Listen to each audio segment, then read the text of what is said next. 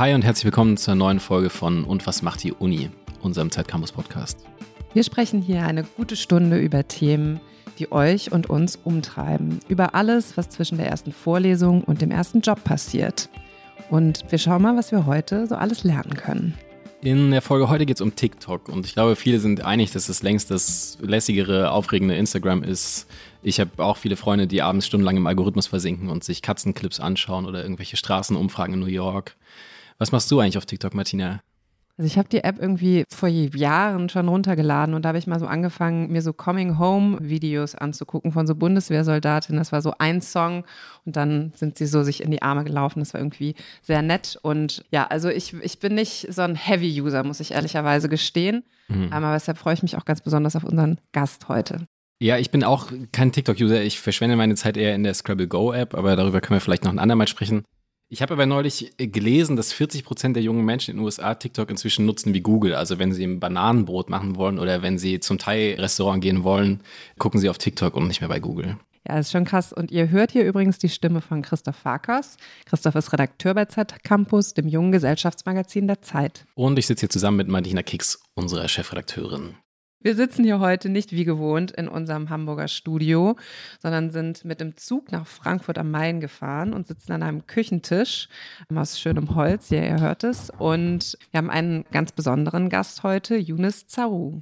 Wenn man auf TikTok unterwegs ist, kommt man an Younes nicht vorbei. Er ist 25 und wurde extrem erfolgreich mit fantasievollen Videos, in denen er mal ein Ei explodieren lässt oder durch einen Wassertropfen in sein Auge zoomt. Und vor allen Dingen mit Making-of-Videos zum Nachmachen von diesen Videos, in denen man sieht, wie er alles inszeniert hat. Wie gesagt, erfolgreich, das heißt, heute folgen ihm über 50 Millionen Follower allein auf seinem Erstkanal. Und damit man so ein bisschen so ein Gefühl dafür bekommt, wie viel das eigentlich ist, also Kim Kardashian hat auf TikTok nur 8,3 Millionen Follower und Heidi Klum gerade mal zwei und die CSU, ich habe mal geschaut, 120.000. äh, Jonas ist also nicht nur der mit Abstand erfolgreichste TikToker in Deutschland, sondern verdient mit Werbekooperationen mit Mercedes oder Kaufland schon mal so viel wie manche Leute vielleicht in einem Jahr. Er war jetzt gerade im Fernsehen bei Let's Dance. Und es gibt wahrscheinlich nur ein paar Leute weltweit, denen mehr Leute folgen. Wir wollen heute mit ihm sprechen über Handys im Wasserglas, wann sich es vielleicht lohnt, sein Studium abzubrechen und ob er manchmal lieber das Leben von Lionel Messi hätte. Hallo Jonas. Hallo, jetzt darf ich aber Hallo sagen, ne? Hallo, freut mich hier dabei zu sein auf jeden Fall. Hallo Yunus, schön, dass wir bei dir an einem Küchentisch sitzen dürfen und dass du uns empfängst. Ja, schön, dass ihr da seid, ne? Ich fühle mich doch geehrt, ne? Was hast du eigentlich immer geantwortet, wenn dich jemand gefragt hat, Yunus, was macht die Uni? Bis vor drei Jahren habe ich gesagt, ja, die Uni läuft gut. also ich habe sie ja nicht abgebrochen, ich habe sie pausiert. Ich habe mhm. sie pausiert und zu lustig, ich hatte gerade eben Essen gehabt. Man kann ja sagen, also ich glaube, wir starten jetzt anderthalb Stunden circa später, weil ich mich verspätet habe. Aber ich war auf einem Essen mit meinem alten Arbeitgeber nach drei Jahren wieder. Und da hat auch eine Kollegin gesagt, ja, du hast mir damals versprochen, dass du, dein, äh, dass du die Uni noch beendest. Ich hoffe, du machst das noch. Schon als Kind hast du erzählt, dass du Fußballstar wie Messi oder Ronaldo werden willst oder Social Media Star. Wie bist du so auf dieses Social Media Star sein gekommen? Gab es jemanden, der irgendwie dich schon inspiriert hat früh? Also man muss klar sagen, ich wollte eigentlich, also top, top Traumberuf war Fußballprofi, muss mhm. man ganz klar sagen. Fußballberuf war top Traumberuf. Social Media, Social Media Star war auch ein Traumberuf, aber wenn ich mich entscheiden müsste, würde ich Profifußballer nehmen. Und ich hatte damals Vorbilder gehabt, so jetzt so im deutschsprachigen Raum waren das so Sam Desio, Alberto, bisschen Bibi Beauty Palace so. Ich habe einfach nur, ich fand das nur krass, dass sie so erfolgreich geworden ist. Die ersten Leute, die richtig ja, groß so, geworden sind. Da, da, fand ich den Werde bei, bei Bibis Beauty Palace fand ich den Werdegang damals krass. Ansonsten so contentmäßig, ja, Alberto, Saim Desio, Hamburger Hänger, das fand ich schon richtig cool. Und in Amerika waren es die Vines. Ich weiß nicht, ob ihr das noch kennt. Mhm. Diese App meinst ja, du, ja. in der man so immer wieder mit dem, so wie so einem Bumerang-Effekt ja, hatte, ne? Ja. Okay. So, so King Batch war da sehr groß, Anwar, Hannah, Lillepons, Logan Paul, Zack King und so. Die sind ja da sehr groß geworden auf dieser Plattform. Und die habe ich schon damals sehr krass gefeiert. Und warum wolltest du Fußballstar werden? Was fandest du daran so toll? Ich habe den Sport geliebt. Ich liebe okay. ihn ja immer noch. Also ich äh, versuche eigentlich äh, regelmäßig noch kicken zu gehen mit immer meinen Freunden. Immer noch jeden Sonntag einmal in der Halle. Äh, ja, also wirklich. Also meistens immer sonntags, so in einer Soccerhalle. Und wenn ich hier in Deutschland gerade bin oder hier in Frankfurt, dann gehen wir kicken. Wenn ich halt unterwegs bin, dann können wir halt nicht kicken gehen.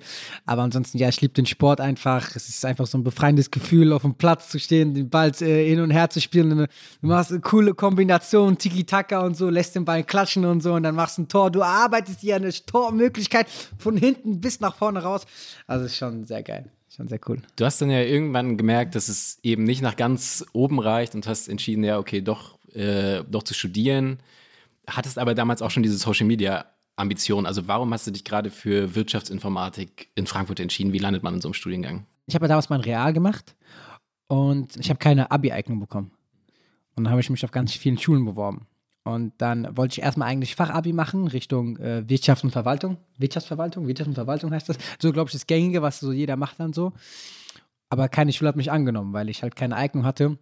Und dann hatte ich mich in der Schule in Wiesbaden beworben und es war Fachrichtung Wirtschaftsinformatik. Mhm. Und ich keine Ahnung gehabt von Informatik zu dem Zeitpunkt. Ja. Keine Berührungspunkte gehabt. und ja, habe ich mich da beworben und dann ähm, haben die mich eingeladen, so, also normalerweise nimmst du ja eigentlich an oder nicht. Bei einer Schule und da haben die mich eingeladen, so zum Vorstellungsgespräch, weil die mich so ein bisschen, also äh, kennenlernen wollten, halt so eine kleine Chance geben wollen und ähm, dann war ich dann da und dann haben die mich angenommen. Wie hast du es geschafft, da einen guten Eindruck zu machen? Erinnerst du dich an das Gespräch? Ja, muss man, also ehrlicherweise muss man schon sagen, es lag schon so ein bisschen an meine Mutter, weil meine Mutter kam mit, hat da einen positiven Eindruck gemacht. Also ich habe zum Beispiel gesagt, ich habe Word-Kenntnisse, Word-Kenntnisse, mhm. Word, Word. Ja, Word. Word, Word ja. Mhm. Und ich habe das falsch geschrieben auf der Bewerbung. ich habe das falsch geschrieben. Der, der, der, der, Direktor war dann da und sagte, ja, eigentlich wollte ich sie nicht annehmen, weil sie äh, nicht mal Word richtig schreiben können. Oh. Und, aber meine Mutter hat einen guten Eindruck äh, hinterlassen und dann äh, war der Direktor Genetik, das war auch unser Informatiklehrer. Und das Lustige war ja, also als ich mein Real gemacht habe, hatte ich eine 4 in Mathe gehabt im Abschlusszeugnis und habe wegen dieser 4 in Mathe keine äh, Abi-Eignung bekommen. Und das Ende vom Lied war, dass ich dann nach meinem Abi dann eine 2 in Mathe hatte und Informatik hatte ich eine 1 gehabt. Und dann bin ich dann Wirtschaftsinformatik-Studiengang. Ich hatte ja Vorkenntnisse ja. schon gehabt. Deswegen. Ja, also dadurch, dass du, dass du ja. das Abi da gemacht hast, lag das Studium dann auch nah. Mhm. Weil mit, mit so deinem Hintergrund oder damals schon deinen Interessen hättest du ja auch irgendwie Kunst oder irgendwas Gestalterisches studieren können. Hast du das auch Oder überlegt? Design oder so. Ja, also aber nicht, damals war es nicht so Künstler, also ich war ja nicht so, generell künstlerisch begabt war ich nicht. Und sowas Kreatives irgendwie war mir, kam damals nicht in Betracht so. Also ich habe da diese Facetten, glaube ich, nicht so krass erkannt. Mhm. Also hast du dann dein Studium eher so danach ausgewählt, was du gut kannst und ja, wo du auch äh, irgendwie einen sicheren Job dir ja, versprichst? Also, also, also, ich konnte nicht viel zu dem Zeitpunkt, aber ein bisschen Informatik, weil ich es gelernt habe. Und dann dachte ich, ja, okay, ey, Fußball kannst du doch nicht so gut, dann geh halt Informatik machen, ne? Und ja. Cool. Und also eigentlich organisieren wir unseren Gästen immer ihr Lieblingsgetränk aus der Studienzeit. Aber jetzt sind wir hier zu Gast bei dir. Deshalb haben wir jetzt nicht vorher irgendwie äh, groß was zu trinken organisiert. Und wenn wir es richtig, genau, wenn wir es richtig gesehen haben, trinkst du eh immer nur Wasser. Und frisch gepressten Orangensaft. Ich habe frisch gepressten Orangensaft im ah, Kühlschrank auch. Geil. Und äh, hast du das auch schon in der Studienzeit getrunken? Was ja, also, verbindest du damit? Gesundheit, also generell. Also ich trinke eigentlich immer sonst nur Wasser. Aber ansonsten frisch gepresste Säfte, jeglicher Art. So. Also ich versuche mich immer sehr gesund zu ernähren und bin sehr penibel auch in Sachen Essen. Ja, ansonsten Wasser. Penibel in Sachen Essen heißt keine Süßigkeiten und keine, nee, nee, also, kein Fett oder was? Ja, also äh, Süßigkeiten sehr, sehr wenig, nahezu nicht, gar nicht. Und auch so Sachen wie zum Beispiel, wenn was gebraten wird, dann eher Olivenöl. Also ich habe auch nur Olivenöl hier, ich habe kein Sonnenblumenöl hier. Und wenn ich auch im Restaurant bin, frage ich immer, ja, kann das bitte mit Olivenöl gebraten werden oder keine Butter oder so. Ich habe auch keine Butter hier. Ich habe auch keinen Zucker hier. Du findest keinen Zucker hier. Aber woher kommt das? Also mein Körper ist ja wie mein eigener Tempel ich will jetzt nicht 100 Jahre alt werden, aber ich will so lange, möglich, also so lange wie es geht, möglichst fit bleiben. Und darauf äh, bereite ich mich vor, dass ich noch mit 70, 80 vielleicht noch TikToks drehen kann und springen kann und Farbe hier rechts. Da.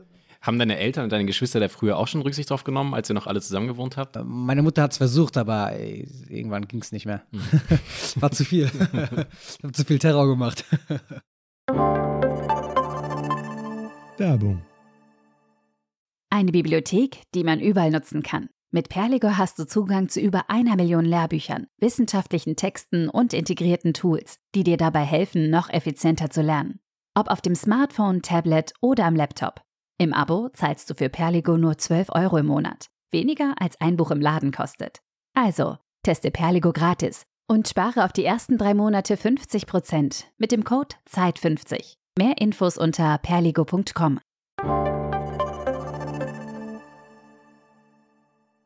Du hast ja dual studiert, also das heißt, du warst äh, im Unternehmen und gleichzeitig in der Uni. Du hast neben dem Studium, ich habe so schöne Bilder gesehen, mit Anzug und Krawatte in der IT-Beratung gearbeitet. Das war auch der Chef, den du jetzt getroffen hast? Ja, ja, CGI. Mhm. Ich habe da so eine Brille auch bekommen gerade eben. CGI und habe da jetzt. Äh das heißt, wie kann, man, wie kann man sich dich als Student vorstellen? Du warst wahrscheinlich nicht so der Typ, der irgendwie durch die Bars gezogen ist und der Letzte äh, auf der Party war, sondern du bist immer zwischen Hochschule und Beratung hin und her gerast. Ja, ja, also, also wir hatten generell, also jetzt bei uns in der Uni, war, war jetzt nicht so viel irgendwie, wir hatten jetzt nicht das klassische Unileben, weil jeder hatte eben noch einen Beruf gehabt dann, also duales Studium gemacht.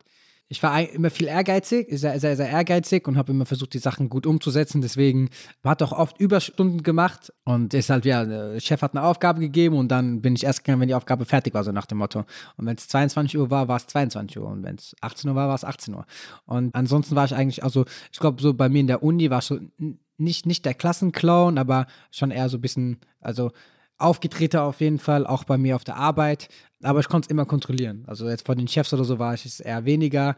Und natürlich so unter Freunden und so in der Arbeit, auf der Arbeit oder in der Uni war ich dann halt so. Aber es gab schon nicht viel Leben jenseits von Uni und Arbeit. Nee, das war also, ich meine, ist ja jetzt aktuell auch so. Also ich habe nahezu keine Freizeit und äh, bin ja viel am Arbeiten, habe ja auch viele Business-Sachen, die jetzt am Laufen sind und alles. Und damals äh, beim dualen Studium war das auch schon so, dass man viel gearbeitet hat und die Uni hatte. Also das heißt weniger Freizeit auf jeden Fall.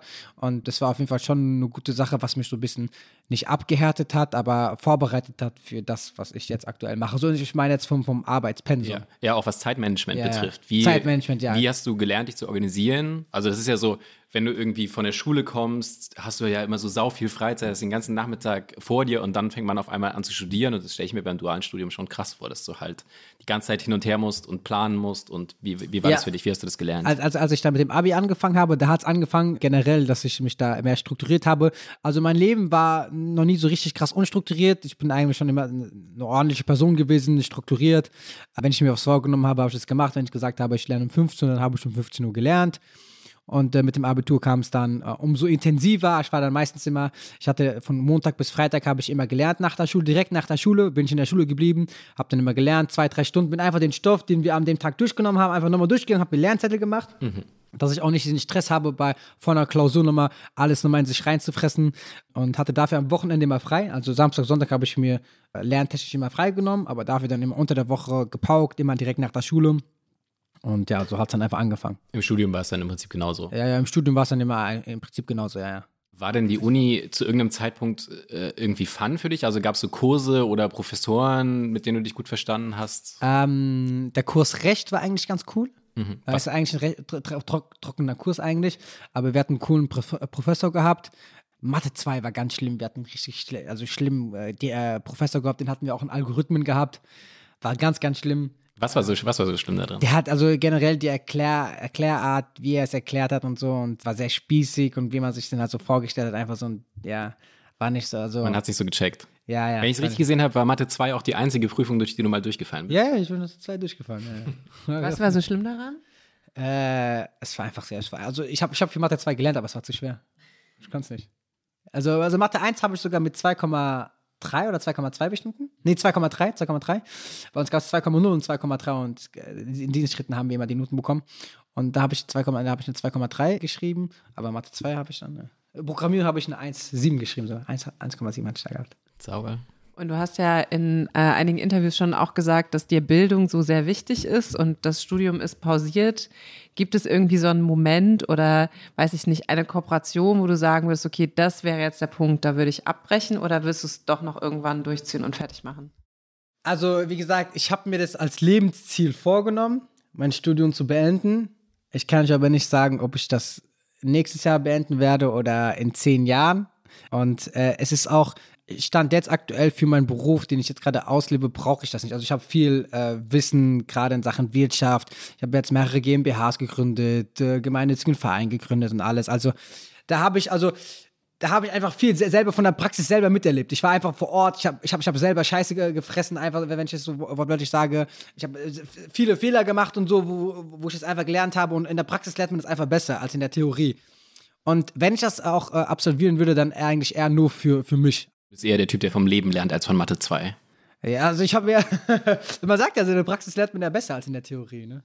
Aber ähm, sag mal, du bist ja auch der Erste in deiner Familie, der studiert hat, oder? Nö, also, also meinen Eltern war Bildung immer ganz, ganz wichtig. Ich war der äh, Einzige, der auf der Realschule war und das war schon hartes Pflaster für mich. Also so, ich war immer das schwarze Schaf bei mir in der Familie, so ein bisschen als der Dumme abgestempelt, weil alle aus, aus, aufs Gymnasium gegangen sind und ich war der Einzige, der auf dem Real war, auf der Fünf Realschule. Geschwister oder wie viel hast du? Ich habe fünf Geschwister. Die waren ja, alle ja. auf dem Gymnasium. Und du ja, also die. Älteren, die, also die, die dann äh, auf die Schule kommen. Ich habe noch eine ganz kleine Schwester, die geht gerade noch zur Grundschule jetzt. Ja. Aber ansonsten alle auf dem Gymnasium, die studieren auch alle jetzt und äh, bis auf meine ganz kleine Schwester natürlich. Mhm. Ansonsten alle studieren, Abitur und ja. Du hattest dann ja ungefähr, oder hast du gesagt, Ende 2020 so deinen ersten großen Deal Mitte fünfstellig. Wann war so der Moment, wo du halt schon gesagt hast, ich kann das jetzt nicht mehr alles gleichzeitig machen? Also studieren, irgendwie arbeiten, den äh, TikTok-Account voranbringen, dass du halt so gesagt hast, okay, ich nehme das jetzt ernst und starte jetzt voll durch. Äh, ich habe davor schon mein Studium äh, pausiert. Ah, okay, also davor klar. schon. Also als ich mein Studium pausiert habe, habe ich noch kein Geld gemacht mit Social Media die Ambitionen waren, waren da. Ja. Und TikTok ist immer größer und größer geworden, aber zu dem Zeitpunkt war TikTok noch nicht so groß, dass du davon krass leben konntest. Wann war das ungefähr? Anfang Mitte mhm. 2020. Da war so Mitten die Corona. Pandemie, ja, ja, und dann ist ja TikTok immer größer und größer geworden dadurch dann auch. Und ja, wie gesagt, ich habe, ich hatte, war eher am Minus immer monatlich, weil ich hatte auch viele Ausgaben gehabt, äh, teure Videoproduktion und, und viel ausgegeben für Video-Editor, Videografen, die mit mir das drehen und hast du nicht gesehen. Ähm, da ging eigentlich immer viel Geld flöten und hatte dann am Ende des Monats immer meistens miese gemacht. Und zu dem Zeitpunkt musste ich äh, finanzielle Hilfe von Freunden oder Management oder äh, Familie oder so dann bekommen, weil es manchmal finanziell nicht geklappt hat oder nicht gereicht hat am Ende des Monats. Aber ich hatte einen Traum gehabt und, und ich wusste auf jeden Fall, ich muss warten, weil es waren Kooperationsanfragen, muss man auch sagen, es waren Kooperationsanfragen da, die die Kosten auch gedeckt hätten, aber das waren keine souveränen Brands. Und das war der Punkt. Und mir war immer wichtig so, ey, wenn ich eine Kooperation eingehe, dann muss es eine coole Brand sein. Dann muss es eine coole Brand sein. Und ich hatte damals zum Beispiel Weiß ich ganz genau, das war vor TikTok. Da hatte ich 10.000 Abonnenten auf Instagram gehabt und da hat mich so eine Alkoholmarke angeschrieben. Ich will mhm. keinen Namen nennen. Und, Alles gut. Ja, ja. Und ähm, da habe ich äh, studiert und als ich, noch, als, ich, als ich studiert habe und gearbeitet habe, hatte ich so 600 Euro monatlich, die für mich so übrig geblieben sind. Und äh, also mir ging es davor immer finanziell nicht so krass so. Ich habe aber kann sagen, ey, ich habe ja bei meinen Eltern gewohnt, das heißt, da hatte ich jetzt keine Kosten so gehabt, aber ich war jetzt nie der irgendwie groß irgendwie äh, Urlaub machen konnte oder so. Zu dem Zeitpunkt habe ich noch nicht mal Urlaub gemacht. Ja, wenn da mit meiner Familie, wenn wir mal zusammen irgendwie nach Marokko geflogen sind oder gefahren sind. Und auf jeden Fall hatte ich da schon Geldnot gehabt so und habe ab und zu so ein bisschen was von meiner Family bekommen.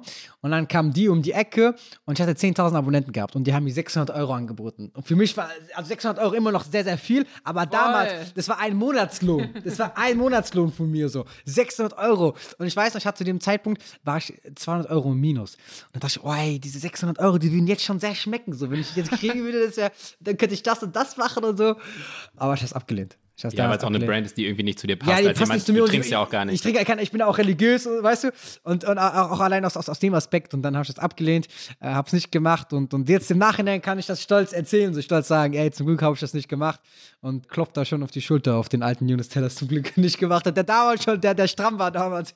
Aber ich hatte wirklich, ey, ich habe kurz, ich habe so überlegt, so, okay, was würde ich damit machen? Also für mich war schon klar, ich mache es nicht, aber ich habe mir kurz überlegt, was würde ich mit diesen 600 Euro jetzt anstellen?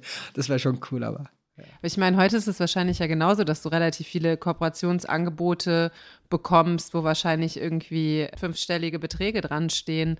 Also wonach entscheidest du, was du so machst? Was ist ähm, da dein moralischer Kompass? Es sind ja also teilweise sind ja sechsstellige Beträge so okay. auch, auch, mittlerweile. Und natürlich sind da auch Brands dabei, dessen Werte ich jetzt nicht vertrete. Aber im Gegensatz zu damals habe ich jetzt keine Geldprobleme mehr. Das heißt, ich kann es mir aussuchen. Also wenn die Brand passt, dann passt die Brand. Wenn die Brand nicht passt, dann dann, dann passt sie halt nicht. Ich bin ja jetzt in einem Spot, wo ich mir jetzt aussuchen kann. Zu dem, zu dem Zeitpunkt damals konnte ich mir, also wie gesagt, das war auch das mit dem, äh, mit der Alkohol, mit dem Alkoholbeispiel, war ja vor TikTok. Zu dem, zu dem Zeitpunkt nicht mal TikTok gemacht. Ich hatte 10.000 Abonnenten auf Insta gehabt. Deswegen und jetzt und man hat ja viele andere Business auch am Laufen, die auch Geld reinbringen und so. Das heißt, man ist nicht mehr darauf so krass angewiesen um diese Bildungssache nochmal ganz abzuschließen, du hast ja gesagt, du warst der Einzige auf der Realschule. Wie sehen das deine Eltern heute, was du machst? Weil du bist natürlich nach allen oder nach sehr vielen Maßstäben der Gegenwart erfolgreich, aber dein Studium pausiert hat noch. Wie, wie stehen die dazu? Als ich es damals meinem Vater erzählt habe, der ist ausgerastet. Meine Mutter musste ihn so runter, also runterkriegen, beruhigen. Und generell, also meine Family ist nicht so ein Freund davon so. Mhm. Obwohl sie sehen, irgendwie ja, kannst, kannst dein also, Leben damit bestreiten. Ja, es war am Anfang, also es ist am Anfang so, ja, das ist nur kurzfristig, das ist zwei, drei Monate und dann, also meine Eltern hatten am Anfang Angst gehabt, dass ich auf der Straße deswegen lande. Und dann ist es ja immer größer und größer geworden und ähm, ich weiß nicht, also äh, ob es dann so eine Sache war, so, okay, ey, der hatte doch jetzt recht gehabt oder so, aber also, meine Eltern feiern das nicht so. Mhm. Also die schauen sich deine Videos jetzt auch nicht an und. Ich weiß nicht, ob die das anschauen, weiß ich nicht, keine Ahnung der andere große TikToker in Europa, äh, Kawi Lame, hat ja interessanterweise eine ganz ähnliche Biografie wie du. Also ähm, auch seine Eltern sind aus Afrika nach Europa gekommen, aus dem Senegal nach Italien und dann eben aus Marokko nach Deutschland. Ihr seid beide in der Kleinstadt aufgewachsen, ihr habt beide in sehr kleinen Wohnungen gewohnt, mit Geschwistern die Zimmer geteilt. Hast du eine Erklärung dafür, warum gerade ihr beiden heute so mega erfolgreich sind? Ich war eine Zeit lang auch sehr oft bei, bei Kavi mhm. in, in, Italien. Ja. In Italien. Habt ihr darüber gesprochen? Wir haben über unsere Vergangenheit gar nicht so krass drüber gesprochen. Also wir haben uns sehr gut verstanden, aber über die Vergangenheit gefragt, so wo seine Mutter ist und so, wie es ihr, ihr geht, aber so jetzt, wie es damals war, haben wir nicht so krass darüber geredet. Nee, nee. Aber ich glaube, also bei Kabi ist so, er ist einfach ausgewählt worden. Also manchmal wünsche ich mir, dass ich dann einfach einen Content habe, weil unser Content ist schon sehr aufwendig. Wenn ich so, so gesehen habe, wie Kabi seine Videos gemacht hat, er machte innerhalb von fünf Minuten, zehn Minuten, wenn wir ein Video gedreht haben, er hat immer zu, also er konnte sehr schlecht Englisch. Ich kann auch kein Englisch, aber er konnte wirklich sehr schlecht Englisch. Und dann sagte er immer so wie Yunus, only one take, only one take, weil ich habe immer mehrere Takes gemacht, bis es gut geworden ist. Und es hat ihn immer generell gesagt, ey, ich mache nur einen Versuch, dann gehe ich wieder. Und wenn ich so gesehen habe, er macht innerhalb von fünf bis zehn Minuten macht er so seine Videos und ist damit sehr erfolgreich geworden. Und äh, dann, äh, ich mache teilweise Stunden. Ich habe ein Video gehabt, wo ich zwei, drei Tage irgendwie gedreht habe und so. Ist natürlich ein ganz anderer Aufwand. Und er ist gesegnet so, dass er lustig ist und dass er sympathisch ist und so. Und er ist auch sehr privat, sehr, sehr sympathisch, sehr bodenständig. Und ja, bei ihm ist es so, ja, er ist, also ich finde, er ist erst gesegnet und er hat es einfach auch, wie bei uns, so, ich glaube, zum richtigen Zeitpunkt das Richtige hochgeladen. Bei uns war es ja auch so, wir haben einfach zum richtigen Zeitpunkt den richtigen Content hochgeladen. Und ja. Und wenn du dir das so, oder wenn du da so drüber reflektierst, würdest du heute so sagen, in Deutschland kann man eigentlich alles schaffen? Also ich meine, da hängt ja auch das Bild von dir. If you can dream it, uh, you can do it. Also. Ja, in Deutschland kann man alles schaffen, aber ich würde auch sagen, jetzt auch, ich habe jetzt einen Kollegen, der wohnt in Kirgisistan habe ich noch nie gehört, das Land Kirgisistan. aber der hat über 20 Millionen Abonnenten gerade auf TikTok und ähm, ähm, der verdient gerade auch sehr gut äh, durch, durch TikTok. Natürlich nicht die Preise, die wir hier in Deutschland haben, aber ich denke, durch, durch Social Media kann man das in vielen Ländern einfach schaffen. Und äh, natürlich muss man sagen, also hier in Deutschland, generell Europa, haben wir, sind wir auf jeden Fall sehr, haben Privileg auf jeden Fall. Wir haben ein Dach über dem Kopf, äh, Essen und, und alles kriegen wir. Also da sind wir auf jeden Fall gesegneter als vielleicht andere Länder oder Kontinente. Ähm, ähm, aber ansonsten prinzipiell, wenn man ein Smartphone hat und Internet hat und kreativ ist, lustig ist, dann kann man das eigentlich überall schaffen, ja. Und was würdest du sagen, ist wichtiger dafür, Talent oder Fleiß? Also ich würde sagen, bei uns kam es über Fleiß. Bei Kabi kam es zum Beispiel über Talent. Mhm. Es ist natürlich so ein Mischmasch, aber ich würde eher sagen Fleiß. Fleiß, Fleiß. Weil Kabi hatte auch Talent, aber Kabi war auch fleißig. Mhm. Weil er, er hatte Talent gehabt und hat es dann auch ausgenutzt und war fleißig. Und es ist ja auch wie beim Profisport, meistens ist immer Fleiß, was, was, was dann gewinnt. Weil wenn du Talent hast, aber nicht diszipliniert und nicht fleißig bist, dann postest du ein, zwei Mal was und dann machst du wieder nichts und dann postest du wieder was. Also Fleiß auf jeden Fall. Fleiß, ja. Und braucht man eher einen guten Manager oder gute Ideen? Gute Ideen, auf jeden Fall. Gute Ideen. Aber ein guter Manager kann auch sehr hilfreich sein. Es hätte ja wahrscheinlich auch niemand außer dir damit gerechnet, als du 2017 angefangen hast, so ein paar Videos bei Facebook. 2012 habe ich angefangen. 2012 also 2017 mit Facebook, aber 2012 habe ich schon so versucht, so Instagram habe ich das schon angeguckt und so habe ich da ein Video gedreht, da ein Video, aber 2017 war das dann so. Mhm. Also du hast deine ersten Facebook-Videos gemacht. Woher kam dieser Wunsch, dich irgendwie mitzuteilen? Ähm, das kam durch Weins damals so. Durch Weins und, und ähm, ich wollte, wir haben ja damals Comedy-Videos auch gemacht. Und ich fand es einfach cool, dass da einer ein Video hochgeladen hat und dass es dann, dass es Millionen von Leuten oder Tausende von Leuten gesehen haben, diese Kommentare, ey, richtig lustig und so. Und, und ich, ich fand das cool und ich wollte, ich wollte auch so sein. Ich wollte auch so, dass Leute unter meinem Video schreiben, ey, du bist lustig. Aber was haben die nicht geschrieben, weil ich damals einfach nicht lustig war. Aber ich fand es halt cool, bei den anderen zu sehen. So, ne? Ja, wie fanden es die Leute in deiner Klasse? Also so meine Homies, so die mit mir waren, natürlich haben da, da mich supportet. Die Mädels haben das eher so belächelt so. Auf was für eine Weise belächelt? Also was haben die so ja, zu dir gesagt? Zu dem Zeitpunkt war zum Beispiel ein Creator sehr groß, bevor er irgendwelche äh, Skandale hatte oder so. Das war hier im Rhein-Main-Gebiet Muminius. Ich weiß nicht, ob ihr den kennt. Nee, ähm, Der war damals sehr groß. Dann haben viele zum Beispiel gesagt, ja, er macht einen auf Mominus. Das ist wie wenn einer gesagt hätte, er macht einen auf Simon Desio oder so, weißt du. Er will, er will so wie Simon Desio sein, aber der ist richtig schlecht. Oder wie beim Fußball sagt, ist so ja, ein Ronaldo für Arme. Ja, ja, der mhm. macht einen auf Ronaldo und mhm. hast du nicht gesehen. Und äh, das war dann eher so immer so die Kommentare, die man gesehen hat. Hast und, du wieder äh, was von denen gehört, die es damals ausgelacht haben? Also ich weiß auf jeden Fall, dass von den Mädels, die Brüder, äh, uns sehr feiern und auch die Videos kommentieren und so und sagen, ey, krass, du hast es geschafft. Aber ansonsten von denen jetzt, Ich, ich, weiß nicht, vielleicht haben die was kommentiert oder so. Vielleicht habe ich nicht gesehen, aber ich habe jetzt keinen Anruf bekommen von denen. Ja, wir, wir, wir, waren, wir waren im Unrecht damals. Nein, ich was, was.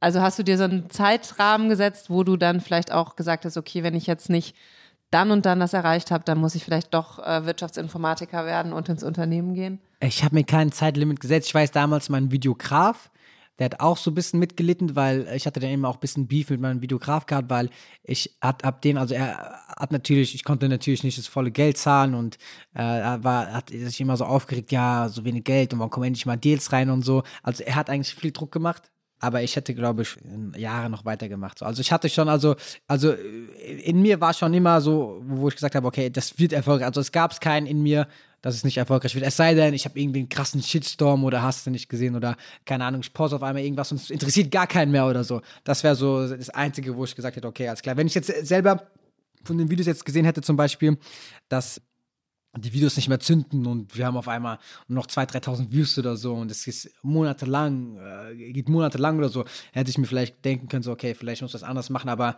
das ist dann aber nicht so. Ist schon immer leicht gewachsen, wenn auch überhaupt nicht in den Dimensionen wie später. Es gab keinen einzigen Tag, seit 2020 gab es keinen einzigen Tag, wo wir weniger als 10.000 Abonnenten gemacht haben.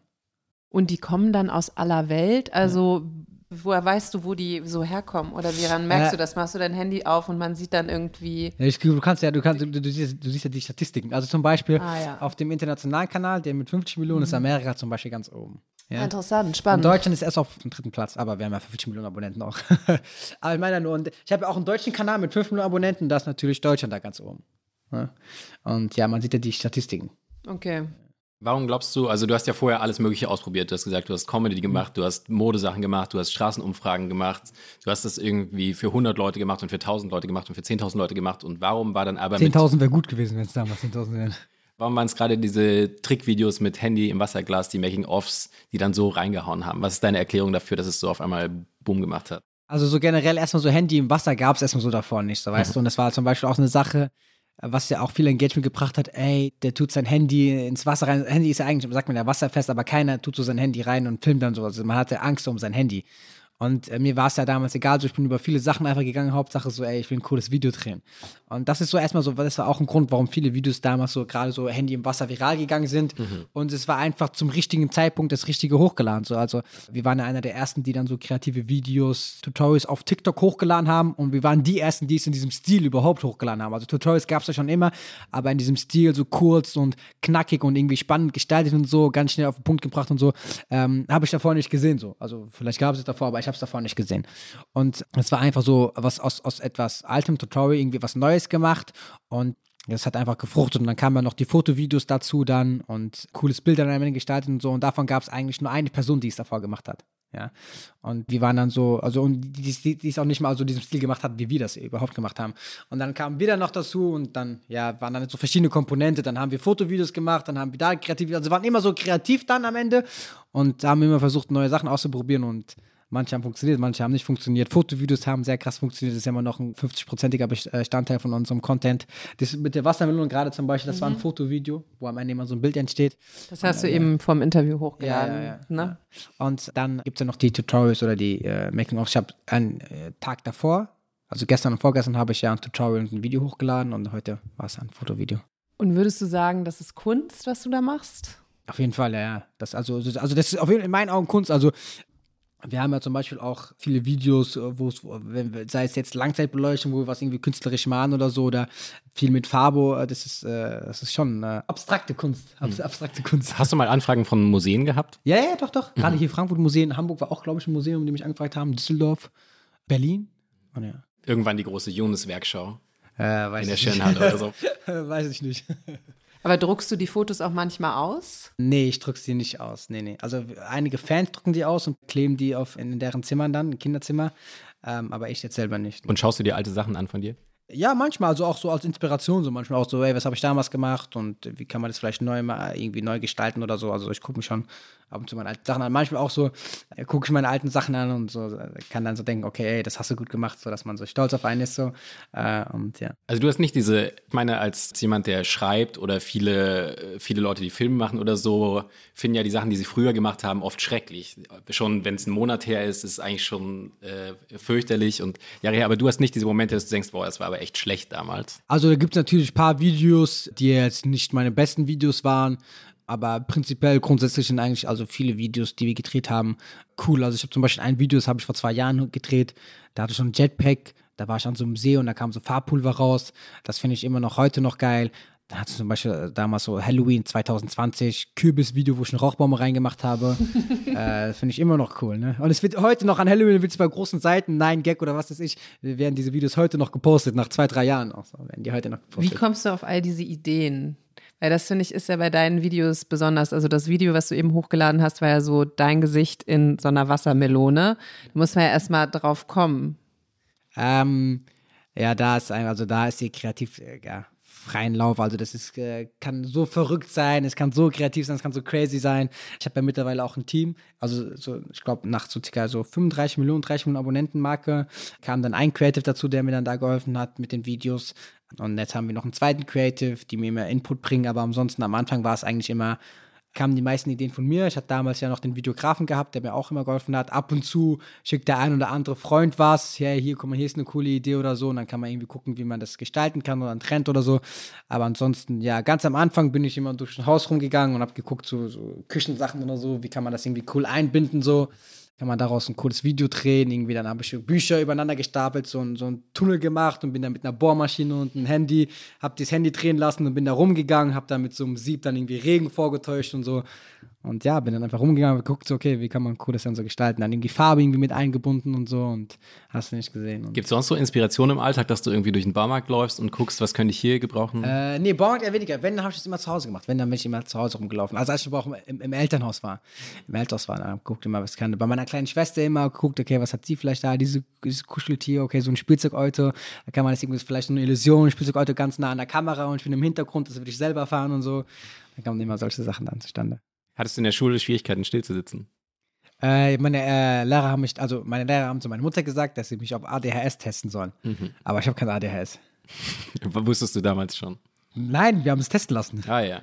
Der, ja, der Doktor hat gesagt, der Professor war das war, hat gesagt, ich habe kein ADHS. Ja, viele Freunde von mir haben gerade so mit um die 30 sich noch, äh, noch mal testen zu lassen und es haben jetzt echt drei von meinen Freunden. Ehrlich? ADHS, ja. Aber ich muss auch sagen, ich habe ja gesagt, ich kann mich gut benehmen mhm. vor älteren Leuten und so. Ja. Vielleicht habe ich mich einfach nur gut benommen damals und habe deswegen kein ADHS gehabt. kann sein. kann sein.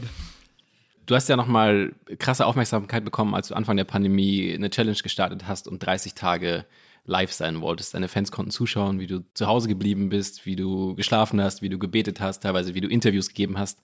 Was hast du da in den Tagen über dich oder über das Internet nochmal neu gelernt? Ja, neu gelernt über das Internet jetzt eher weniger, ähm, aber es war natürlich eine intensive Erfahrung für mich, eine sehr stressige Erfahrung, weil das war so ein Projekt, äh, woran ich dann auch also wirklich geglaubt habe und man hat es ja erstmal so gestartet, so aus dem Ziel heraus, so, ey, seine junge Audience, so damit zu sagen, so, ey, ich habe so ein Commitment abgegeben, ich bleib selber daheim, Leute, bleibt auch daheim. Das war ja so der Grundgedanke dahinter. Und dann ist es halt größer und größer geworden. Und zu dem Zeitpunkt habe ich dann noch gearbeitet bei meiner Firma und ich habe mein, mein, all meinen Urlaub habe ich darauf gesetzt, auf den ganzen Monat. Ich habe gesagt, ey, kann ich bitte für den ganzen Monat Urlaub haben? Um mich zu Hause zu filmen, den ganzen Ja, um mich Monat zu Hause zu filmen, ja. Und, ähm, Was hat dein Chef gesagt? Ah, Ich habe das ja natürlich nicht so gesagt. Ich habe gesagt, hey, kann ich Urlaub bitte haben? und äh, nee, also eine Chefin wusste das und der andere obere Chef wusste das nicht. Aber ich habe auch noch nie Urlaub genommen. Also ich habe sehr, sehr wenig Urlaub genommen. Ich war immer arbeitstechnisch da und ich habe auch zu dem Zeitpunkt immer noch trotzdem E-Mails beantwortet und wenn es so wichtige Sachen waren, ich immer, war ich immer am Start. Und auf jeden Fall war das dann irgendwann, war das dann so, dass es dann so irgendwie größer und größer geworden ist. Dann hieß es dann so auf also von meinem Management so, ey, wenn du das jetzt durchziehst und das schaffst, dann, dann, dann kannst du von Social Media so leben, so nach dem Motto. Und, und das hat sich so, so verankert so in meinem Kopf, so immer so, ey, wenn du das, wenn du das schaffst, dann, das, das wird dein ganzes Leben verändern. Und dann habe ich wirklich so, was, dann, dann war das wirklich so ein Projekt so, oh ey, ich muss das schaffen und ich will das schaffen und auch äh, nachts, ich habe immer davon geträumt, also ich, ich, ich war ja im Stream und ich habe immer geträumt und, und ich bin auch nachts voll oft aufgestanden, weil ich einfach immer Angst hatte, dass der Stream ausgeht. Das war immer meine größte Sorge. Mhm. Und ich hatte Albträume gehabt. Ich habe im Traum geträumt, dass mein Stream ausgegangen ist. Mhm. Das war noch zu Hause bei deinen Eltern. Das war zu Hause bei meinen Eltern noch. Und TikTok hat einmal meinen Stream dann gesperrt für sieben Tage oder so. Also meine Familie wollte das. Also, also ich habe es meiner Familie gesagt, dass ich live gehe und mhm. die wussten aber nicht, dass ich wirklich so 24-7 live gehe. Mein Vater zum Beispiel, der ist auch einmal bei, auf, bei, bei so einem Stream fast auf mich draufgegangen. Deswegen musste TikTok den aus Jugendschutzgründen sperren, dann mhm. den Stream. Und dann war der sieben Tage lang gesperrt. Und es war für mich so eine Welt zusammengebrochen. Ich habe dann geweint. Ich habe richtig geweint. Und meine Geschwister, meine, meine Eltern haben mich, haben mich das erste Mal so richtig weinen gesehen. So, also als kleines Kind weint man ja, mhm. aber so als junger, erwachsener Mann weint er. Und ich habe geweint, weil ich dachte, okay, jetzt ist alles vorbei und so, es ist, das, das war's da. da war, das war mhm. jetzt eine Chance jetzt. Die, jetzt ist am wievielten Tag war das? Ich glaube, das war am 9., 10. oder 12. Tag oder so. Also wir waren da schon so fast in der Mitte. Mhm. Und wir hatten auch, also Zuschauerzahlen, bis am Peak waren es 240.000 Leute, die gleichzeitig zugeguckt haben. Mhm. Und ich weiß noch, es war ein wirklich ein sehr, sehr schlimmer Tag dann für mich. Ich habe wirklich, also ich habe noch nie so, glaube ich, so krass geweint wie an dem Tag. Weil ich habe ich hab daran geglaubt und aber auch kam auch so von da, also so mein, mein, mein Management damals oder das, es, es, war, es war noch nicht mal ein Management. Das Management ist erst gegründet worden, weil wir dann so groß geworden ist und die mit uns dann waren, ist das Management erst zustande gekommen, aber derjenige, der mich damals beraten hat und so, hat, hat das so eingetrichtert so in mich und, und ich war noch jung und so und, und, und blauäugig und und es war so, es, also da, das, also Social Media technisch war das eine sehr, sehr harte Zeit so für mich so. Das waren aber ein paar Tage oder so. Dann habe ich mich aufgerappelt und wieder weitergemacht. Und nach dem siebten Tag, als ich wieder frei war, habe ich direkt wieder weiter gestreamt dann. Dann den Monat noch zu Ende. Ja, es waren dann 27 Tage. Äh, um genau zu sein, 27 Tage dann, mhm. wo ich dann äh, gestreamt habe. Und dann war es für deinen Vater und für deine Familie auch okay, der Rest? Äh, nee, ich durfte noch von meinem Zimmer dann ausstreamen. Mhm. Aber hast du da nicht auch so ein bisschen so diese Abhängigkeit von diesen Plattformen gemerkt? Weil also so ging es ja auch zum Beispiel in den USA anderen großen TikTokern, dass sie halt auf einmal wirklich große Angst hatten, dass TikTok gesperrt werden könnte. Am Anfang, als man primär groß auf TikTok war, hat man auf jeden Fall eine starke Abhängigkeit gespürt natürlich. Man war auf der einen Plattform groß, aber mittlerweile, wir haben ja auf Instagram ähm, jetzt knapp 7 Millionen Abonnenten. Auf TikTok, ne, auf äh, YouTube haben wir über 12 Millionen Abonnenten. Man hat jetzt andere Businesses natürlich auch jetzt, auch die teilweise abseits von Social Media laufen. Das heißt, ich bin nicht mehr so abhängig. Also wenn TikTok natürlich von heute auf morgen jetzt irgendwie down sein sollte oder so, ist das nicht cool, weil ich bin oder wir sind durch TikTok groß geworden und ich bin TikTok unendlich dankbar aber wir, das, das Leben geht trotzdem weiter und wir werden, sind trotzdem im Social Media Game drin und wie gesagt, haben wir andere Businesszweige noch aufgebaut. Ja. Also vom finanziellen Aspekt ist man nicht mehr so abhängig vom, vom TikTok. Und sag mal, also damit wir so ein bisschen so ein Gefühl für deinen Alltag bekommen, du hast eben gesagt, du lädst immer so um 12 Uhr ein Video hoch. Hm. Wie lange planst du das? Habt ihr irgendwie lange Listen mit Ideen? Wie kann man sich deine, deine Arbeit so vorstellen? Also die Fotovideos zum Beispiel, das ist immer, oh, das ist immer so ein Kampf. Die Fotovideos das ist immer so stressig. Das ist immer so stressig. Die Fotovideos planen wir zwei, drei Wochen im Voraus. Für ein Wochenende, zwei Tage, dann drehen wir zwölf Videos am Stück. Und das ist immer, dann bist du in den Creative Calls, die gehen dann drei Stunden lang teilweise, dann präsentieren die irgendwie 40 Ideen oder so und dann nimmst du davon irgendwie am Ende, ich, der letzte Call zum Beispiel, da waren, wurden mir 35 Ideen vorgestellt und ich habe drei Ideen genommen von 35 Ideen, aber ich brauche zwölf Ideen. Das heißt, ey, Leute, Morgen nächster Call, früh wieder Ideen sammeln und mir wieder präsentieren dann am Abend. Und dann, das war aus, das hat sich so hingezogen. Also manche Calls, die, der, manchmal werden mir 20 Ideen präsentiert und ich nehme davon 8 Ideen oder so, was sehr stark ist. Manchmal werden mir 40, 50 Ideen angenommen und ich nehme nur 2, 3 Ideen. Das ist immer sehr, sehr, sehr, es zieht sich wie ein Kaugummi und ich brauche am Ende zwölf Ideen dann. Am Ende brauche ich zwölf Ideen für das Wochenende. Und dann ist noch dieses die ganze Orga-Technik, die ganzen Assistenten zusammentrommeln, mein Videograf kommt da, mein Fotograf kommt da. Die ganzen, sei es, wenn jetzt Konstrukte gebaut werden müssen oder so, muss ich mich darum kümmern, okay, wer baut die Konstrukte, dann baue ich das eine, dann baut der andere das andere, dann musst du den hinterher und musst ihm sagen, ey, ist das so gebaut? Weil ich habe gemerkt, also Mitarbeitertechnisch ist äh, äh, krasser Pain auf jeden Fall. Du musst da immer, ich frage den immer 20 Mal hinterher und immer so vor, vor, vor so Fotovideos kann ich auch immer schlecht schlafen, weil meine Gedanken immer bei den Fotovideos sind, weil da können so viele Sachen einfach falsch laufen bei der Produktion, bei der Planung und äh, ja, das ist immer ein Pain. Ansonsten habe ich ja noch die Tutorials, die anderen Videos und die drehe ich immer täglich. Also jetzt nach dem äh, Interview hier und nach, den, nach der Fotosession hier drehe ich noch ein anderes Video. Es geht eigentlich recht schnell. Das ist heute eine äh, einfachere Idee. Gestern, gestern oder vorgestern war das, da habe ich ein Video gedreht, das habe ich sechs Stunden lang gedreht, es war ein bisschen komplizierter. Recht schnell heißt dann, es dauert eine Stunde. Ja, so eine Stunde. Würdest du sagen, du bist Perfektionist? Ja, ich bin schon äh, sehr penibel und perfektionistisch, ja, ja, ja. Weil du gesagt hast, Pain für deine Mitarbeiter, hättest du dich selber gern als Chef? Nein, nein, nein, nein. Ich bin schon, also ich bin schon manchmal, also wenn es dann nicht läuft, also, also ich bin, ich, ich kann mich, also äh, was ich da lernen muss, ich kann mich nicht so krass so in Menschen reinversetzen und, und ähm, es kann sein, dass zum Beispiel, ich gebe eine Konstruktion auf und der Kollege zum Beispiel oder der Mitarbeiter, der ist da irgendwie den ganzen Tag dran und dann komme ich am Ende des Tages und das sieht nicht gut aus, sagst, ey, Digga, das hast du nicht gut gemacht, mach das bitte so und so nochmal neu. Und natürlich so für den, also ich im ersten Moment so, weil ich kann damit leben, so, also ich, so wie ich mit meinen Mitarbeitern umgehe, teilweise ist es so auch so, wo, womit ich leben kann, so. Ich bin manchmal sehr direkt. Und dann natürlich aber für die Mitarbeiter oder so ist es natürlich manchmal, ja, kann ich mir dann auch vorstellen, so wenn ich mir das dann selber reflektiere, wenn einer jetzt irgendwie acht Stunden lang an, an Konstrukt gebaut hat und der hat sich Mühe gegeben und, und, und äh, stellt mir das vielleicht äh, irgendwie ganz stolz vor und ich sage so, ey, das sieht nicht gut aus, du musst das so und so machen. Ist natürlich ein bisschen frustrierend dann. Da muss ich dann noch an mir dran arbeiten, dass ich das irgendwie anders darüber bringe. Aber es ist, das ist manchmal nur so. Also es ist wirklich selten der Fall, aber ich meine nur, äh, ich versuche auch äh, viel zu loben und versuche auch viele Benefits da zu geben und so, aber. Ja, ein bisschen mehr Sandwich-Kritik immer erst sagen, das ist wichtig. Das, das da von der Konstruktion ist sehr schön, aber ja. diese Blätter da oben drauf, das Ja, das, also, so das macht teilweise mittlerweile auch schon so. Mittlerweile. Ganz, ganz am Anfang habe ich direkt gesagt, ey, Digga, das ist schlecht, was gibst du wieder? Hey, mach das so und so. Das war aber ganz, ganz am Anfang. Das war auch so mit Freunden und so. so. Da konnte man noch so mit Freunden reden. Mittlerweile, ja, sag ich, okay, ey, das hast du gut gemacht, ja, aber bitte das so und so machen. Und wenn du sagst, du machst dann am Wochenende, das habe ich richtig verstanden, zwölf dieser Fotokreationen in zwei Tagen. Mhm. Und hast du auch mal frei? Wie viele Stunden arbeitest du dann in der Woche? Ähm, ja, also ich, ich, ich schreibe mir meine Stunden nicht auf.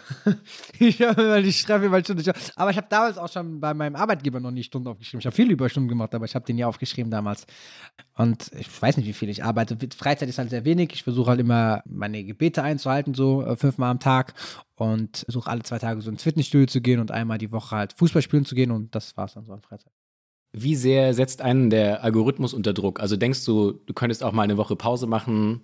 Füße hochlegen. Also viele so Creator beschreiben das ja als so krassen Druck, halt auch dann einfach immer wieder. Ja, es kann sie ja machen. Also jetzt, also Beispiel zum Beispiel Kabi, der postet ja auch kein Video jeden Tag, hat er auch nicht gemacht und er postet jetzt auch sehr, sehr, ich glaube, vielleicht drei, vier, fünf Mal im Monat oder so. Kannst du ja rein theoretisch machen, aber ich zum Beispiel würde, ich, ich kann mich dabei nicht wohlfühlen. Also ich weiß irgendwann, ich kann ja nicht äh, permanent jeden Tag Videos drehen, Videos posten und so. Irgendwann musste ich auch ein bisschen runtergehen und, und wir machen das ja jetzt über drei Jahre kontinuierlich auf hohem Level irgendwann gehen ja auch die Ideen aus. Ich merke ja jetzt schon, also damals war es Ideen, technisch viel einfacher, Ideen zu finden. Mittlerweile, auch wenn jetzt zum Beispiel neue Creatives sich bewerben oder so, dann stellen die irgendwelche Ideen vor. Die stellen dann 20 Ideen vor. Alle 20 Ideen habe ich schon mal gemacht. Mhm. Weißt du, deswegen, also das heißt, es wird immer schwerer auch für uns, die Ideen zu finden. Und drucktechnisch habe ich jetzt eher weniger, das ist eher so vom Algorithmus. Es sind auch einige Videos, die zahlentechnisch vielleicht nicht so gut performen oder so. Und das zum Beispiel auch Beispiel jetzt, äh, das, was ich jetzt vorgestern gedreht habe, habe ich sechs Stunden lang gedreht. Das hat auf TikTok jetzt, glaube ich, knapp eine Million äh, Views jetzt erreicht, was jetzt zahlentechnisch jetzt nicht so krass ist für mich jetzt. Auf Instagram hat es zwei Millionen, ist auf jeden Fall besser angekommen. Aber ich meine, es war jetzt ein, äh, da habe ich Videos zum Beispiel, wo ich vielleicht eine Stunde irgendwie gedreht habe und die sind 40, 50 Millionen Views viral gegangen. Beschreib mal, was hast du da vorgestern gemacht? Es war auch so ein äh, Video, so ein Trend, so ein Filter hat man da benutzt und ähm, es war so eine Transition mit dem Auge, dann ist man so mit der Vorderkamera ist mal ganz nah an sein Auge rangezoomt und es ist halt qualitättechnisch sehr schlecht. Und dann äh, hat man das Auge, hat man sein Auge geschlossen und äh, wieder geöffnet und dann in der nächsten Szene hat man dann die Rückseite von der Kamera benutzt und hat man wieder ganz nah also versucht, den gleichen Frame zu benutzen, dass die Transition halt smooth aussieht und dementsprechend die Qualität, äh, die Qualität ist ja dann auch viel höher, wenn man die Rückseite benutzt und dann sollte man im Optimalfall auch die ganzen Details im Auge sehen und so und hast du nicht gesehen. Und äh, ja, und es war so ein Sunset-Filter. Ähm, das sah dann auch so aus, als wäre gerade irgendwie so die Mittagssonne will gerade irgendwie reinscheinen und, und du bist irgendwie irgendwo in deinem Haus und cooles Wetter und ja. TikTok ist ja auch eine Plattform, die immer mal wieder in Kritik gerät und umstritten ist. Wie siehst du das? Also grundsätzlich auch gerade so wegen der Thematik jetzt. Fangen wir erstmal mit der Thematik an, jetzt wegen China und hast du nicht gesehen. TikTok versucht sich ja da gerade sehr breit aufzusichern, auch in der Vergangenheit. Die haben zum Beispiel auch Server in Amerika zum Beispiel. Die haben einen Server in Asien und einen Server in Amerika, so wie ich das richtig verstanden habe. Ich habe äh, letzte Woche erst darüber noch mit dem CEO von TikTok Deutschland darüber geredet. Und jetzt sind die auch gerade noch in der Planung, dass sie die Daten in Europa speichern. Und ähm, selber jetzt wegen, wegen dieser China-Thematik oder so. Ich meine, Facebook, sei es jetzt Facebook oder YouTube oder so, also Daten speichern, also du musst ja irgendwie User-Daten oder so, auch um dich anzumelden, hast du nicht gesehen. Und die Cookies und sowas. Und äh, da versucht äh, TikTok schon möglichst äh, weitensgehend transparent zu sein und, und da äh, auch Einblicke äh, ähm, hinter die Kulissen da zu, zu, gewähren. Und ich weiß nicht, ob ihr das mitbekommen habt, die, der CEO von äh, TikTok, da war ja dann da am Kongress, war das glaube ich oder so, in Amerika. Ich weiß nicht, ob ihr es mitbekommen habt, wurde er da verhört da wurde er auf, auf, ganz kritischer Weise, ganz, aber, aber wirklich hardcore. Also, der hat Fragen gestellt bekommen, hat die dann beantwortet. Das waren die gleichen Fragen, die ihm jetzt gerade gestellt hat. Er hat die ganz normal beantwortet. Also, ähnliche Fragen hat er auch natürlich. Natürlich, also diese Challenges die sind natürlich nicht gut. Und, und TikTok, wenn TikTok so Challenges sieht oder gefährliche Videos oder so, versucht TikTok auch das direkt zu sperren. So, ich habe ein bestes Beispiel. Ich habe jetzt zum Beispiel so ein Basketballvideo mal hochgeladen und den habe ich angezündet. Angezündet, es war so ein Feuerball und habe dann irgendwie versucht, Körbe damit zu werfen. Und gerade auf TikTok wurde es innerhalb von 20, 30 Minuten gesperrt und jetzt auf anderen Social Media Plattformen wird das jetzt nicht gesperrt. Und das ist jetzt kein, also wir hatten auch einen Sicherheitsbeauftragten, alles vor Ort gehabt und das Video wird auch wieder, wurde auch wieder freigegeben, weil ich ja Einspruch gelegt habe. Aber ich meine, diese Sicherheit, die TikTok da, also TikTok TikTok versucht wirklich sehr viel in Sachen Sicherheit da äh, äh voranzutreiben. Aber die Kritik hängt ja auch so ein bisschen damit zusammen, dass ja halt auch irgendwie so politischer Content blockiert wird. Also es gab ja auch irgendwie Leute, die echt viel Reichweite hatten, deren Account dann blockiert wurde, weil sie sich politisch geäußert haben. Und ich meine, ich habe bei dir jetzt schon so das Gefühl, du hast ja einen moralischen Kompass. Du sagst irgendwie, du willst nicht mit Firmen zusammenarbeiten, die irgendwie nicht zu deinem Wertekosmos passen, so. Mhm. Und deshalb ist das ja schon, finde ich, irgendwie immer was, was man ja auch immer mal wieder reflektieren muss und wo ich finde, wo wir einfach, also wo man drüber sich Gedanken machen muss. Ich habe mitbekommen, dass in der Vergangenheit, dass in der Vergangenheit auch Konten gesperrt worden sind oder Reichweite gedrosselt worden sind. Vor ein paar Jahren oder so habe ich das mal mitbekommen. Da hat TikTok mal ein Statement rausgegeben und sich dafür entschuldigt und das bestätigt dass da irgendwas war, dass auch einzelne Mitarbeiter zum Beispiel entscheiden konnten, dass ob ein Video viral geht oder nicht. Und wenn jetzt zum Beispiel einer ein äh, bisschen zurückgeblieben ist oder zurückgeblieben aussieht oder so, dass sein Content vielleicht gedrosselt worden ist oder politischer Content, das habe ich damals mitbekommen. TikTok hat dazu Stellung genommen und sich entschuldigt. Stand jetzt weiß ich aktuell zum Beispiel, habe kein aktuelles Beispiel, dass jetzt ein Content irgendwie vielleicht politischer Content irgendwie oder politischer Account irgendwie runtergenommen worden ist. Es sei denn, er macht irgendwie Satire oder Corona-Verschwörung oder hast du nicht gesehen, aber das ist dann auch auf Instagram und, und äh, die anderen Plattformen, dass sie da gesperrt werden.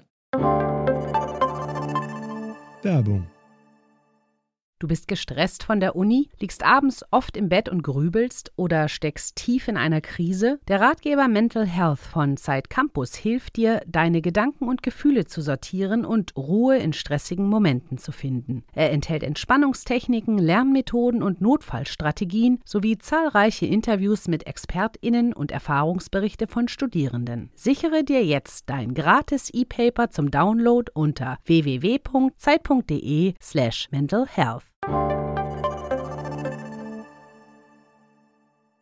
Du hast gesagt, bei der Challenge wurdest du mal sieben Tage gesperrt, bei dem Basketball wurde mal ein Video ja. gelöscht, aber kam sowas sonst mal vor bei dir? Äh, ja, ja, oft. Also gerade gerade so Feuersachen oder so. Ich habe ja zum Beispiel auch ein Video, wo ich jetzt einen Fußball äh, äh, auch äh, mit Feuer irgendwie angezündet habe und irgendwie versuche, da ein Tor zu schießen so und damit hoch zu, also hochhalte. So eine Abenddämmerung. Sieht natürlich cool aus und ist natürlich auch gefährlich. Es sind immer mehrere Leute, die dann am Start sind und auch Fußballplatz, der extra für uns geräumt worden ist. Ja, meistens steht dann also, gerade bei solchen Videos ist dann sogar, sogar also so eine kleine Info-Notification unter dem Video. Das sind zum Beispiel Stunts, die von Profis durchgeführt worden sind. Oder wenn jetzt mhm. einer einen Fall, Fallschirmsprung macht oder so, ja. ist das auch erstmal sowas, was vielleicht gefährlich, äh, gefährlicher Content für TikTok ist und der vielleicht irgendwie äh, vielleicht gedrosselt wird oder irgendwie äh, Notific so eine Notification kommt oder erstmal runtergenommen wird. Und da gab es auf jeden Fall einige Sachen schon bei mir, äh, die dann erstmal runtergenommen worden ist und dann ja, aber ist so, man kann da äh, Einspruch einlegen und ich bin ja sehr close mit TikTok zum Beispiel und leite das eigentlich immer direkt dann weiter und die wissen eigentlich bei uns zum Beispiel, dass halt hinter mir ein großes Team dahinter, ste dahinter steckt und ähm, dann kommt dann immer einfach eine Notification bei uns dann, dass das von Profis durchgeführt wurde. Aber bei, bei den anderen Social Media Kanälen habe ich das nicht, das Problem. Ja. Wir haben ganz am Anfang darüber gesprochen, dass du vergeblich davon geträumt hast, Fußballstar zu werden. Und heute machst du eben Videos mit Sadio Mané, mit Schweinsteiger, mit Antoine Griezmann.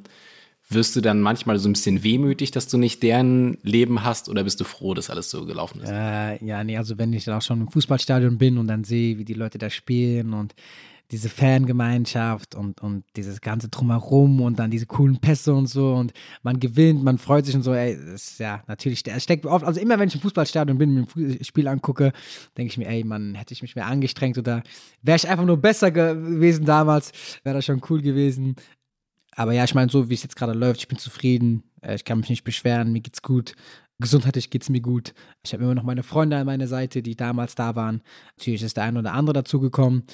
Und ja, aber wenn ich jetzt äh, Leben tauschen könnte, hast du am Anfang gefragt mit Lionel Messi.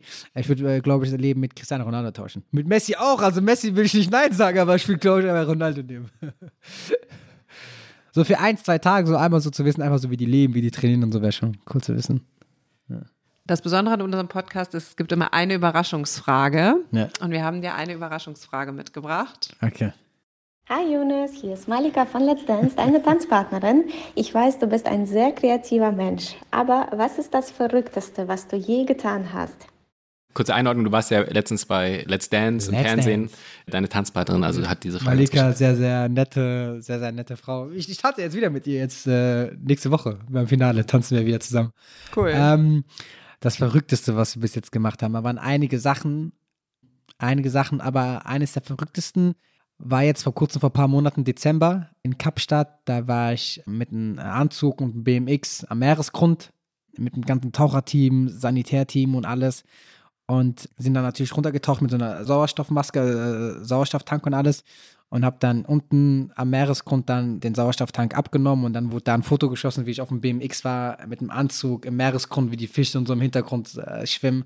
Das war so das krasseste und auch so ein bisschen das gefährlichste bis jetzt, weil da war, da gab es eine Szene dann zum Beispiel, also ich habe ja dann meine Sauerstoffmaske dann abgelegt und habe dann versucht, so zu meinem BMX zu schwimmen. Und am Anfang, ich habe bis jetzt, ich war bis, glaube ich, einmal nur tauchen, das war vor ein, zwei Jahren, das heißt, wir haben erstmal zwei Stunden lang gebraucht, bis ich mich überhaupt daran gewöhnt habe. Und ich bin ja noch ein Anfänger. Und dann gab es eine Szene, wo dann irgendwie dieses Mundstückschlauch dann, wo, da, wo du Sauerstoff einatmen kannst, versehentlich dann vom Boden gelegt habe, aber mit der Öffnung nach oben. Das heißt, Wasser ist eingedrungen und die Luft ist nach oben, also die, die Luft ist rausgeströmt. Aber ich bin dann zum BMX geschwommen, wollte das Bild unbedingt machen und bin dann wieder zur Sauerstoffmaske geschwommen, wollte das einatmen und habe dann Wasser eingeatmet, weil da natürlich Wasser jetzt drin war im Schlauch. Und es war 15 Meter oder so war das tief. Und ich war, und ich, ich konnte schon nicht mehr. Also ich habe dann, also es war schon wirklich kurz vor Ende und ich war dann so am Strampeln so und dachte, okay, jetzt ist vorbei, weil ich wollte hoch irgendwie ganz schnell schwimmen, aber ich durfte nicht ganz schnell hochschwimmen, weil es irgendwie, glaube ich, was mit der Lunge oder so, das ist irgendwie die, die Organe, dass sie nicht zerquetschen. Und dann war die, also die, die für meine Sicherheit zuständig war, äh, war dann direkt an meiner Seite. Die hat mich dann gepackt, so an, mein, an meinem äh, Fuß, an meinen Schuh, hat mich nochmal runter schnell gezogen, hat dann ihre Maske einfach, weil ich, ich, ich war dann weg, so kurz vor weg und hat dann einfach ihre Maske dann einfach, also ihr Mundstück dann in, meins, in meinen Mund reingepresst, dass ich irgendwie atmen konnte. Und dann, ja, sind wir erstmal hochgeschwommen, musste erstmal durchatmen, aber danach ging es direkt wieder weiter. Shot hat nicht gepasst. und sonst war das dann. Und äh, ja, das war so was, so das krasseste und einer der gefährlichsten Sachen, die wir bis jetzt gemacht haben. Da gab es noch andere Sachen, die gefährlich waren, aber das war so kurz vor Ende so, ja. Und du hast ja auch einige Narben von einigen Stunts. Weißt du noch, Ja. welches, welches? Also man, man sieht ja hier ein paar Namen. Hier sieht man hier zum Beispiel ein paar Namen. Also das war jetzt Und weißt du noch, Video. was von, von was welche Videos Äh, dahinter stecken? Also jetzt hier die Namen am rechten Arm, das war ein Video, da hatten wir so ganz großen Papierflieger und da haben wir hinten so Rauchbomben befestigt. Und das sollte dann so aussehen auf dem Foto, ich war auf so einem Hocker, das sollte so aussehen, als würde der Papierflieger mich irgendwie gerade tragen und ich würde da wegfliegen. Und der Rauch ging natürlich halt direkt auf mich drauf, beziehungsweise auf meinen Arm und da kam halt Glut rausgeschossen. Und ich habe hier auch an dem Arm ein paar Narben. Hier zum Beispiel, hier ist noch eine Narbe. Wie gesagt, hier waren immer am meisten, hier sind immer ganz viele Narben gewesen, weil ich habe die meisten Sachen immer mit rechts gehalten und dementsprechend noch immer Glut abbekommen und hast du nicht gesehen. Hier ist auch eine Narbe. Die sind immer sehr, hier, ist noch eine Narbe. Ähm, und ich hatte hier zum Beispiel an meinem Gesicht äh, eine fette Narbe damals gehabt. Ich habe ja so einen fetten äh, Kürbiskopf damals aufgesetzt, wo eine Rauchbombe drin war. Und wie gesagt, da kommt meistens halt Glut rausgeschossen oder Feuer oder so. Und dann war der Kürbiskopf auf meinem Kopf drauf und dann kam da halt äh, Glut und Feuer rausgeschossen. Also dementsprechend dann auch hier. Und also wenn der Bart ab ist, dann sieht man das besser. Und ja, das sind so, ja. Da bleibt mir Daniel. zu sagen, pass auf dich auf. Alles Gute auf dich auch. Danke für das Gespräch, Jonas. Ich darf, ich danke, dass, ich danke euch, ne, und an alle Zuhörer da draußen und äh, viel Erfolg euch ja, bei der Uni, ja. Niemals die Uni vernachlässigen, ne.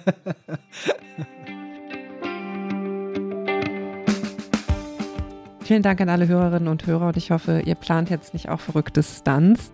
Wie schön, dass ihr mit uns hier in dieser Küche gewesen seid. Und vielen Dank an Charlotte, die heute Morgen sehr früh in den Zug gestiegen ist, um hier die Aufnahmen machen zu können. Charlotte von Pool Artist meinen wir natürlich. Und vielen Dank an Ole Flüger für die gute Betreuung und an Zeit Online.